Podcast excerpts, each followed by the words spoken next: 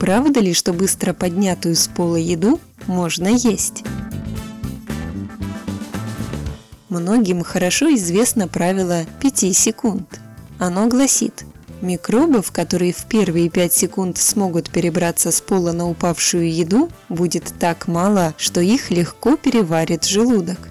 Это правило – ложь. Как только еда, к примеру, бутерброд, упала, хватает доли секунды, чтобы на ней оказались бактерии с пола. Более того, бактерии уже находятся в воздухе вокруг бутерброда, на тарелке, где он лежал, а также на руке человека, который его уронил. Вопрос в том, какие конкретно там микробы и сколько их. Возможно даже, что на полу их не так много, как на руках. Кстати, ученые не раз проводили эксперименты, чтобы проверить правило 5 секунд. Все они подтвердили, упавшая еда загрязняется мгновенно, и чем больше в ней влаги, тем больше микробов на нее попадет.